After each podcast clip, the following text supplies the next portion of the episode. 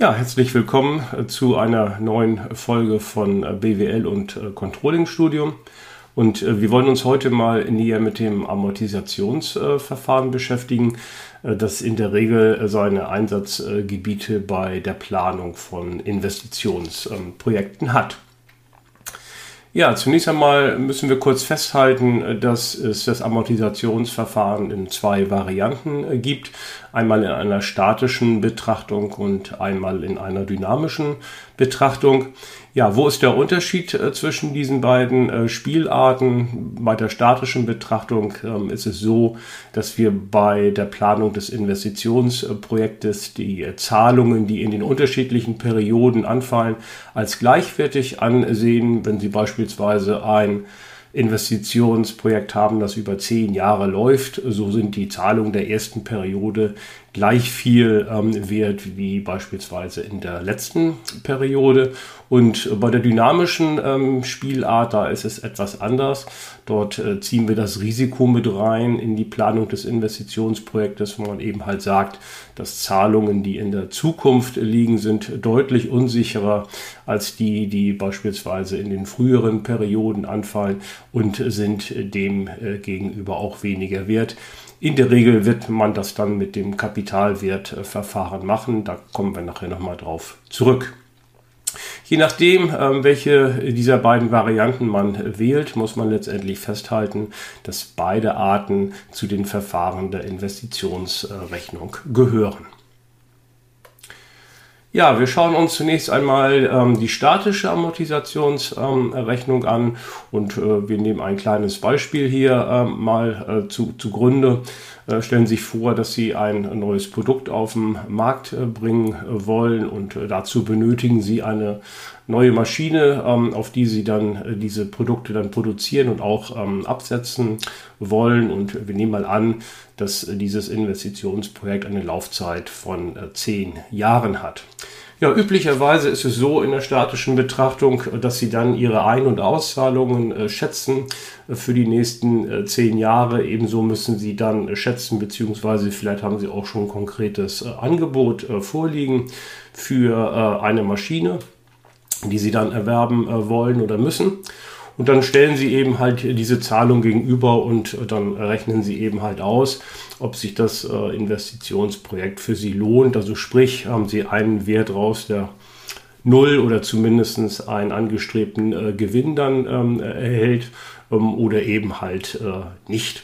Und wenn Sie mehrere Maschinen zur Auswahl haben, dann würden Sie sich für die Maschine oder für das Projekt entscheiden, wo dann im Grunde genommen der Überschuss äh, dann vergleichsweise der höchste ist. Ja, so geht man in der Regel vor in einer statischen äh, Investitionsbetrachtung. Ähm, hier ist es allerdings so, äh, dass Sie sagen, ja, unabhängig davon, ähm, welcher Gewinn eigentlich ähm, am höchsten ist von diesen Investitionsalternativen, entscheide ich mich für den Amortisationszeitpunkt. Und was ist damit ähm, gemeint? Da schauen Sie sich einfach nur an, in welcher Periode ist im Grunde genommen meine Anschaffungsauszahl wieder amortisiert. Das bedeutet, dass der Überschuss der Einzahlung über die Auszahlung dann größer äh, sein muss ähm, als die Anschaffungsauszahlung, die Sie getätigt haben für die Maschine. Und wenn Sie so wollen, äh, der Rest äh, der Laufzeit des Projektes interessiert Sie nicht Sie gucken nur auf diesen Zeitpunkt, wann Ihre Anschaffungsauszahlung amortisiert wurde. Ja, diesen Zeitpunkt kann man auch als Payoff-Zeitpunkt ähm, bezeichnen. Und äh, in der statischen ähm, Betrachtung, die ohnehin schon sehr vereinfachend ähm, ist, weil sie eben halt das Risiko ähm, nicht mit ähm, äh, berücksichtigen, ähm, machen sie es in der Regel in der Rechnung auch sehr vereinfachend. Und äh, zwar geht man so vor, dass sie das eingesetzte Kapital, also für die Maschine, die sie dann zu erwerben haben, den äh, konstanten durchschnittlichen Rückflüssen gegenüberstellen. Äh, das bedeutet, sie dividieren das Kapital durch ihre ähm, Rückflüsse und äh, dann schauen sie, ermitteln sie den Investition, Amortisationszeitpunkt und schauen dann, bei welchen Alternativen sie die geringste Zeit vergleichsweise haben. Man wird, macht es in der statischen Betrachtung in der Regel auch so, dass man auch gar nicht die Zahlungen so genau schätzt, sondern in der Regel greift man aufs externe Rechnungswesen zurück, aus, die, aus den Daten der Buchhaltung bzw. der äh, Bilanzierung. Sie schauen sich an den Teil des Gewinns, den äh, das Investitionsprojekt dann äh, beinhaltet und den würden Sie dann im Grunde genommen ähm, nehmen. Da wir wissen, dass wir im externen Rechnungswesen allerdings nicht mit Zahlungen rechnen, sondern mit Aufwendungen und ähm, Erträgen, ähm, muss man dann im Grunde genommen diesen Gewinn noch etwas modifizieren, dass wir zu einer Zahlungsperspektive kommen. Äh, Stichwort äh, Cashflow. Und man macht das hier bei der statischen Investitionsrechnung wirklich in der ganz einfachsten Variante, dass sie zu dem Gewinn dann die Abschreibungen, die ja nicht zahlungsorientiert sind, hinzuzählt. Also das wäre, wenn man so will, die absolute Grundvariante des ähm, Cashflows. Alle anderen ähm, Aufwendungen und Erträge, die im Grunde genommen nicht zahlungsorientiert sind, wird in dieser einfachen Variante dann vernachlässigt. Ja, schauen wir uns das mal in einem konkreten Beispiel etwas näher an. Ja, wir haben hier den Fall, dass wir also drei Maschinen zur Auswahl haben für die Durchführung unseres ähm, Investitionsprojektes. Ähm, und äh, die Anschaffungskosten sind äh, unterschiedlich. Ähm, Maschine 1 würde uns 3 Millionen äh, Euro kosten, Maschine 2 2,6 Millionen und Maschine 3 liegt bei 2.550.000 Euro. Man kann allerdings davon ausgehen, dass sie technisch alle in der Lage sind, unser Produkt dann auch zu äh, produzieren. Ja, wir wollen das Investitionsprojekt über zehn Jahre laufen lassen. Das haben wir zumindest angenommen und äh, ähm, entscheiden uns dann für die lineare Abschreibung. Das heißt, die Anschaffungskosten teilen wir durch äh, die Anzahl der Perioden, hier 10. Und dann kommen wir auf folgende Werte. Bei Maschine 1 haben wir jährliche Abschreibungen von 300.000, Maschine 2 260.000 und Maschine 3 255.000 Euro. Ja, jetzt müssen wir uns mit den jährlichen Rückflüssen beschäftigen, mit der Schätzung.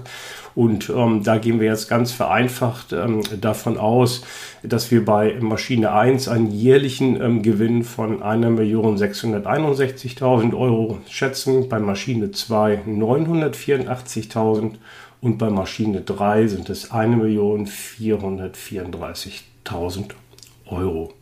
Ja, soweit so gut zu den ähm, geschätzten Werten. Und jetzt ähm, müssen wir ja gemäß der Formel, die wir uns eben halt angeschaut haben, dann die Anschaffungskosten dividieren durch die Summe von jährlichen Gewinnen und jährlichen ähm, Abschreibungen.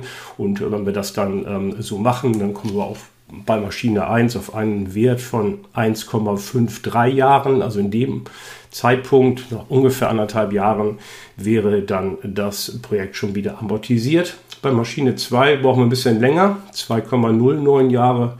Und die Maschine 3 liegt ähnlich wie Maschine 1 bei 1,51 Jahren. Jetzt mal abgesehen von der Rundungsproblematik, die haben wir jetzt hier auf, äh, haben uns auf zwei Stellen nach dem Komma ähm, ähm, geeinigt. Und wenn man beispielsweise darauf gehen würde, dass man sagen würde, man würde nur eine Stelle nach dem Komma äh, dann äh, nehmen, dann wären Maschine 3 und Maschine 1 ja sogar gleich. Ähm, bei dieser Betrachtung ist aber die Maschine 3 ein Tick besser als Maschine 1, weil sie schon nach 1,51 Jahren amortisiert und Maschine 1 eben erst in Anführungszeichen in 1,53 Jahren. Man müsste dann, wenn man jetzt diese Entscheidungsregel dann äh, so anwendet, wie sie auch vorgegeben ist, sich für Maschine 3 entscheiden. Sie sehen aber schon an diesem Beispiel ein, eins der großen Probleme des Amortisationsverfahrens.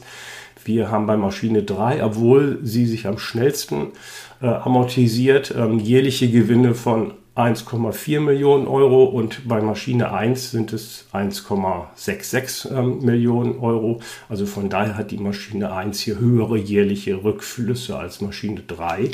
Dennoch müsste man sich nach der Entscheidungsregel des Amortisationsverfahrens für Maschine 3 entscheiden. Nun kann man natürlich sagen, naja, was, hat das denn überhaupt für, für einen Sinn, dass man sich für diese Alternative entscheidet, die im Grunde genommen einen vergleichsweise niedrigeren jährlichen Gewinn hat? Da gibt es schon gute Gründe für, wenn man auch sagen kann, na gut, ein Investitionsprojekt, das zehn Jahre läuft, ist ziemlich unsicher.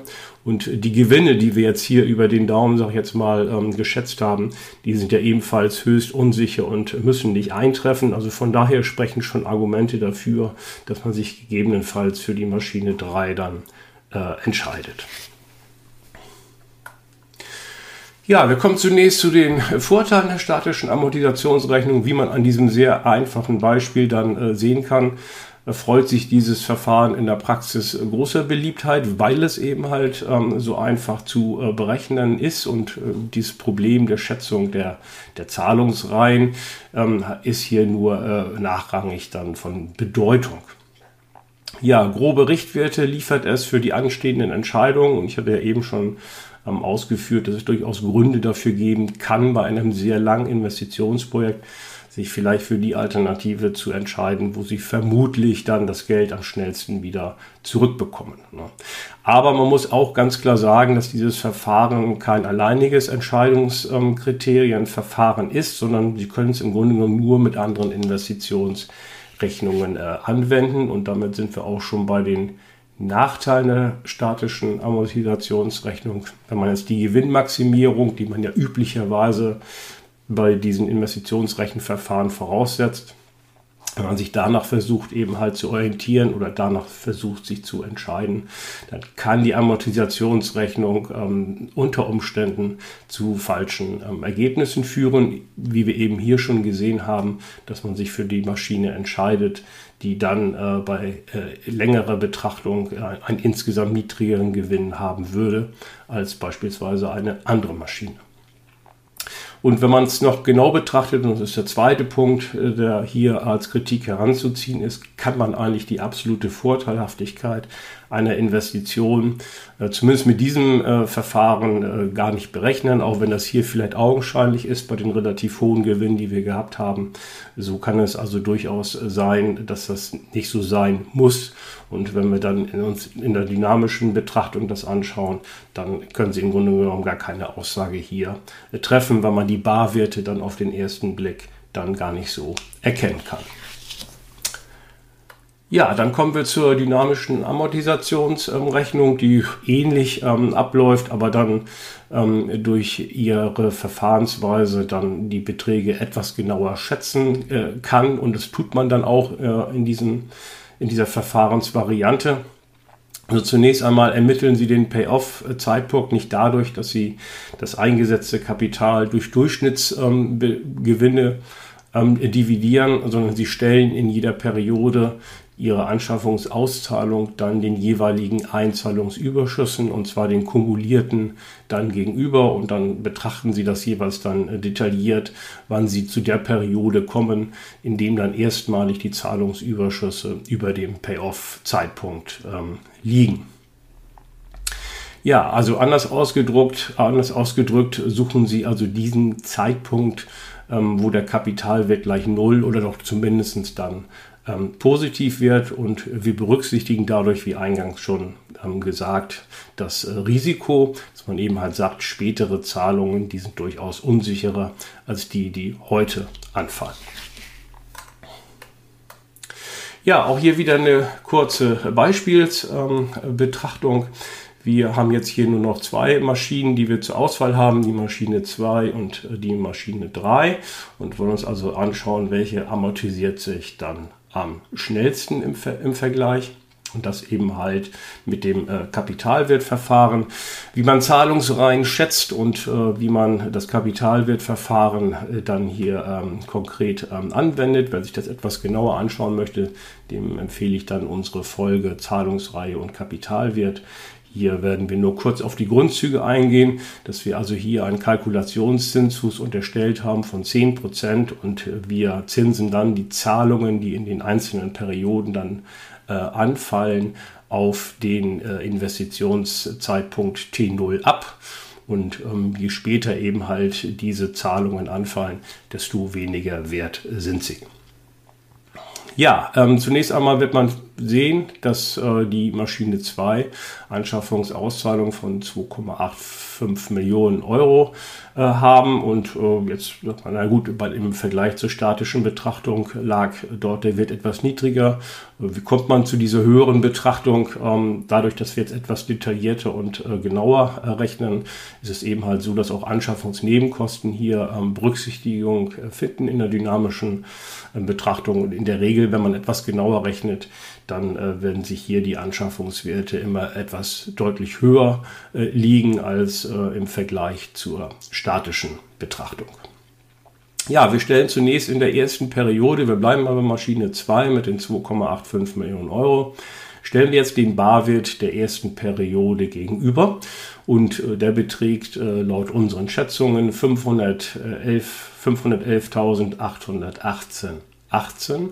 Das ist, wie gesagt, jetzt der abgezinste Wert, das heißt der eigentliche Einzahlungsüberschuss in der statischen Betrachtung, den zinsen wir jetzt eben halt ab. Und der Wert, der jetzt hier steht, ist um den Daumen bei einem Kalkulationszinsfuß ungefähr 90 Prozent äh, des Wertes, den wir in der statischen Betrachtung hätten. Ja, wenn wir diese beiden Werte gegenüberstellen, müssen wir also dann klar feststellen, dass ähm, die Anschaffungsauszahlung äh, höher ist als der Barwert. Ja, wir gehen zur zweiten Periode. Auch da bleibt ja unsere Anschaffungsauszahlung mit 2,85 Millionen Euro dann äh, gleich. Ähm, aber wir haben jetzt hier äh, in der Gegenüberstellung die Barwerte der Perioden 1 und 2, also kumuliert, zusammenaddiert und äh, die betragen dann 1,2 Millionen Euro ungefähr. Und auch hier sehen wir wieder, dass doch die Anschaffungsauszahlung höher ist als die Summe der beiden Barwerte aus Periode 1 und 2. So, wir addieren die dritte Periode dazu, wir addieren die vierte Periode zu und dann werden wir also feststellen, dass immer noch die Anschaffungsauszahlung höher ist als die kumulierten Barwerte. Und wir kommen dann zu der Periode 5, wo dann die kumulierten Barwerte der Perioden von 1 bis 5 einen Wert von äh, 2,8 80 äh, Millionen Euro ausmachen und damit liegen wir ungefähr so 30.000 Euro äh, über den Anschaffungsauszahlungen und hätten jetzt erstmals die Periode erreicht, wo sich dann unsere Anschaffungsauszahlung amortisiert. Also hier im Beispiel für Maschine 2 nach äh, fünf Jahren. Ja, im Vergleich dazu die Maschine 3. Ähm, auch hier liegen die Anschaffungsauszahlungen etwas höher als in der statischen Betrachtung, nämlich bei 2,8 Millionen Euro glatt. Und äh, wenn wir auch hier wieder eine Gegenüberstellung der jeweiligen Barwerte äh, vornehmen, haben wir auch in diesem Beispiel erstmalig in der, e in der Periode 5 den Fall, dass die kumulierten Barwerte der Perioden 1 bis 5 über den Anschaffungsauszahlungen liegen. Hier konkret bei 3,1 Millionen Euro über den 2,8 Millionen Euro. Ja, jetzt haben wir also den Fall, dass ähm, Maschine 2 und Maschine 3 in der jeweils gleichen äh, Periode sich amortisieren. Und äh, wenn man jetzt sagen würde, ja, welche nehme ich jetzt? Und äh, dann würde man in dem Augenblick die Maschine äh, nehmen, die also vergleichsweise dann die höheren äh, Barwerte hat. Und das wäre jetzt hier die Maschine 3 mit 3,1 Millionen gegenüber der Maschine 2 mit 2,8 Millionen Euro. Und wenn man dann jeweils äh, die Anschaffungsauszahlung davon abzieht, ähm, dann stellt man also fest, dass die Differenz bei Maschine 3 vergleichsweise höher ist als bei Maschine 2 und nach der Entscheidungsregel des Amortisationsverfahrens gepaart, sage ich jetzt mal, ähm, mit einem dynamischen Investitionsrechenverfahren wie dem Kapitalwert, dann äh, würde man sich hier für die Maschine 3 entscheiden. Ja, die Vor- und Nachteile der dynamischen Amortisationsrechnung sind prinzipiell die gleichen wie bei ähm, der statischen ähm, Betrachtung. Wir rechnen zwar jetzt hier etwas genauer und mit äh, feineren äh, Werten, aber im Grunde genommen die Nachteile, dass man äh, sagt, wenn wir uns nach der Gewinnmaximierung entscheiden würden, kann, können wir hier eventuell eine falsche Entscheidung äh, treffen. Die kann man durch die dynamische Variante nicht ausmerzen. Ähm, allerdings berücksichtigen sie hier die, die Zinseffekte und äh, man kann auch das Risiko, das man hier bei einem Investitionsprojekt eben halt hat, insbesondere über eine lange Dauer von beispielsweise zehn Jahren hier etwas konkreter mit einarbeiten. Aber auch die dynamische äh, Betrachtung äh, hilft Ihnen im Grunde genommen als alleiniges Entscheidungsverfahren nicht weiter. Sie können es eben halt dann nur in Verbindung mit einem, ich sag mal, richtigen Investitionsrechenverfahren machen, wie beispielsweise dem Kapitalwertverfahren oder auch der äh, vollständigen Finanzplanung. Und danach können Sie im Grunde genommen dann eine Gewinnmaximierungstreffen und ähm, können im Grunde genommen hier die Amortisationsrechnung dann ergänzend äh, mit einfließen lassen. Und dann müssen Sie eben je nach Risikoneigung eben halt entscheiden, ob Sie sich nach der klassischen Gewinnmaximierungsmethode entscheiden oder ob Sie beispielsweise dann sagen, ne, mir ist es ein bisschen lieber, wenn ich mein Geld etwas schneller zurück äh, habe und verzichte im Grunde genommen dann auf den Restgewinn. Ähm, und das Projekt wäre dann beispielsweise weniger wirtschaftlich als eins mit einem höheren Gewinn insgesamt. Ja, zusätzliches Material und äh, Aufgaben, wenn Sie noch äh, etwas brauchen zu dem ähm, Thema, wenn Sie an der Fernuniversität in Hagen äh, eingeschrieben sind und äh, meine Controlling-Module studieren, dann bekommen Sie das sozusagen alles äh, kostenlos ähm, mit. Und ähm, wenn Sie das nicht äh, tun und auch nicht wollen, dann können Sie sich gerne mein Buch zum Unternehmenscontrolling ähm, holen, äh, in dem im Grunde das ganze Verfahren nochmal dargestellt ist. Und äh, Sie können ergänzend die Übungsbücher zum Controlling sich anschauen, wo auch eine ganze Menge Aufgaben zu diesem Verfahren und auch zu anderen Investitionsrechenverfahren dann enthalten sind. Ja, ansonsten kann ich Sie noch darauf hinweisen auf unsere Multimedia-Kanäle. Sie können sich also weitere Videos hier auf YouTube beispielsweise äh, anschauen oder Sie äh, können auch die Podcast-Variante dann wählen, die Sie beispielsweise bei Spotify oder anderen gängigen Anbietern dann haben. Ja, wenn Ihnen das Video gefallen hat, freuen wir uns über einen äh, Daumen hoch und freuen wir uns darüber, wenn Sie sich weitere Videos ähm, anschauen. Jetzt bedanke ich mich erstmal für Ihre Aufmerksamkeit und äh, sage auf Wiedersehen bzw. auf Wiederhören.